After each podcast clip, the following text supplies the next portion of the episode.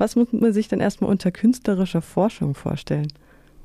Ja, künstlerische Forschung. Künstlerische Forschung ist so ein, so ein Hybrid aus, aus ja, zwei Begriffen. Ne? Das eine, äh, dass es eben schon einen Anspruch hat über künstlerische Prozesse und Methoden, ähm, so eine Art von, von Erkenntnisgewinn beizutragen, den man dann auch reflektiert und dokumentiert. Also das, so kann man es vielleicht kurz beschreiben. Eine Szene, die sich so in den letzten äh, 10, 15 Jahren entwickelt hat, weil man erkannt hat, dass die rein wissenschaftliche Praxis eben oft an Grenzen stößt und dass die Kunst da äh, auch Beiträge zu leisten kann, wie beispielsweise zu unserem Projekt zu Themen wie globaler Migration, Klimawandel und soziale Ungerechtigkeit. Genau, darauf würde auch meine nächste Frage abzielen, dieses Deglobalize. Worauf zielt das ab? Ja, also wörtlich, wie es, wie es auch heißt, ne, im, im Hinblick auf eine Deglobalisierung und eine, eine Reetablierung von einem Heimatbegriff, aber nicht im Sinne von Horst Seehofers Ministerium, sondern äh, Heimat eher im Sinne von Ernst Bloch oder Matthäus Evangelium, ähm, dass man, äh, dass, dass der Mensch wieder einen Ort findet, an dem er würdevoll sein kann. Ja, das klingt jetzt sehr pathetisch.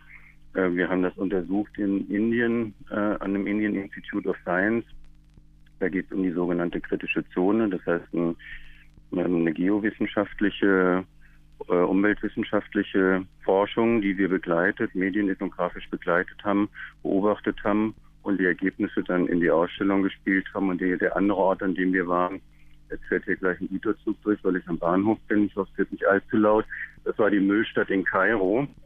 Ähm, ein, ein extremer Ort, wo äh, 70.000 äh, Menschen von den Hinterlassenschaften der Millionenmetropole leben und versuchen da ein, eine Existenz aufzubauen.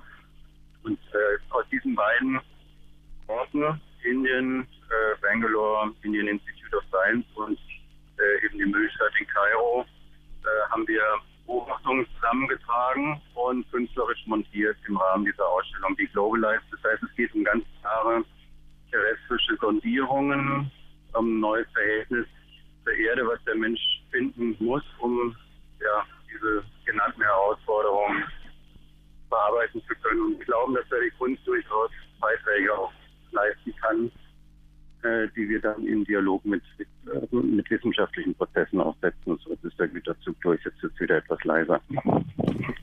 War gar nicht so schlimm. Äh, und ein, okay. ein dritter Bereich ist ja auch das Oberrheintal. Wie kam es zu dieser Zusammenarbeit mit Kairo, Indien und oder diese Zusammenstellung und Oberrhein?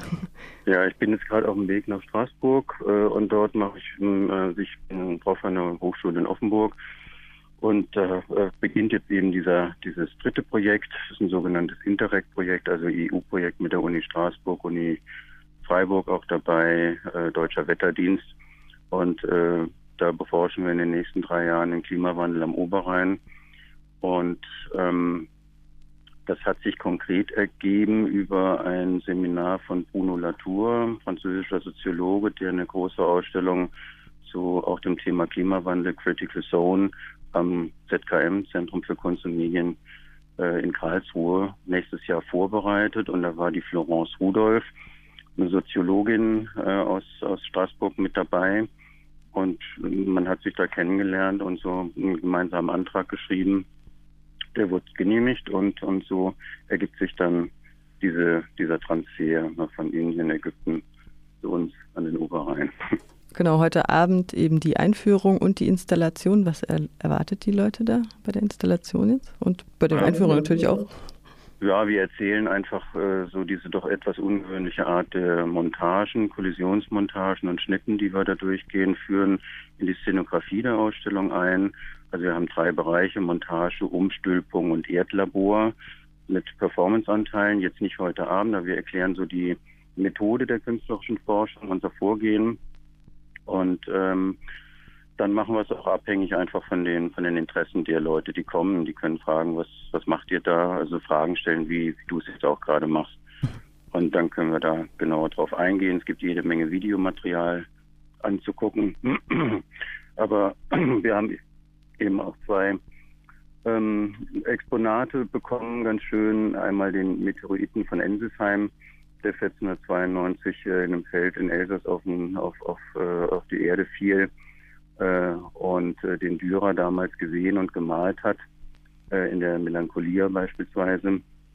Und dann noch den ein Buch aus dem, von 1664, Mundus Subterraneus von Athanasius Kircher von der UB ausgeliehen bekommen. Toller alter Band, wo dieser Universalgelehrte versucht hat, das Wissen seiner Zeit zusammenzutragen.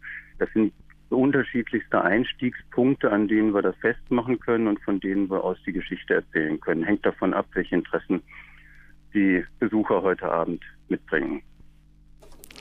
Abschied von außen, eine Suchbewegung nach dem Terrestrischen. Die Ausstellung im Kunstverein läuft seit dem 14.09., geht noch bis zum 27.10. und heute Abend eben 19.30 Uhr bis 21 Uhr die Einführung in die künstlerische Forschung, die Globalize mit Daniel Fetzner und anderen.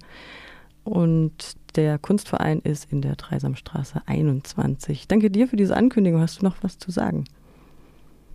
Ja, vielleicht eine Einladung auch auf den auf die Finissage auf den 27. Oktober. Ähm, da kommt, diskutiert der Fundamentaltheologe Magnus Stried von der Uni Freiburg mit einem indischen Insektenwissenschaftler Raghavendra Gadakar zum Naturvertrag von Michel Serten. Also das oder die Clubabende am Samstag, äh, am besten dieglobalize.com, da steht das ganze Programm drin. Das ist auch eine visuell und auditiv sehr, äh, sagen wir jetzt mal, überladene Seite. Also als ich da zum Mal draufgegangen bin, kam ich erstmal nicht so wirklich klar, dass erstmal Audio, Video, Bruno Latour spricht, dann kommt noch aus dem Off jemand, der spricht, dann kommt noch sein Wasserplätschern. Also sehr schön, aber ein bisschen unübersichtlich. Eine Sache noch, eine Zeitung gibt es zum Projekt und die ist deutlich sortierter. Ähm, und die werden wir jetzt, ich mache das heute noch, dass ich die vorne auf die Seite gleich einbinde, weil äh, die ist zugänglicher. Ja, da wird man nicht gleich reingeworfen ins kalte Wasser, sondern langsam hingeführt.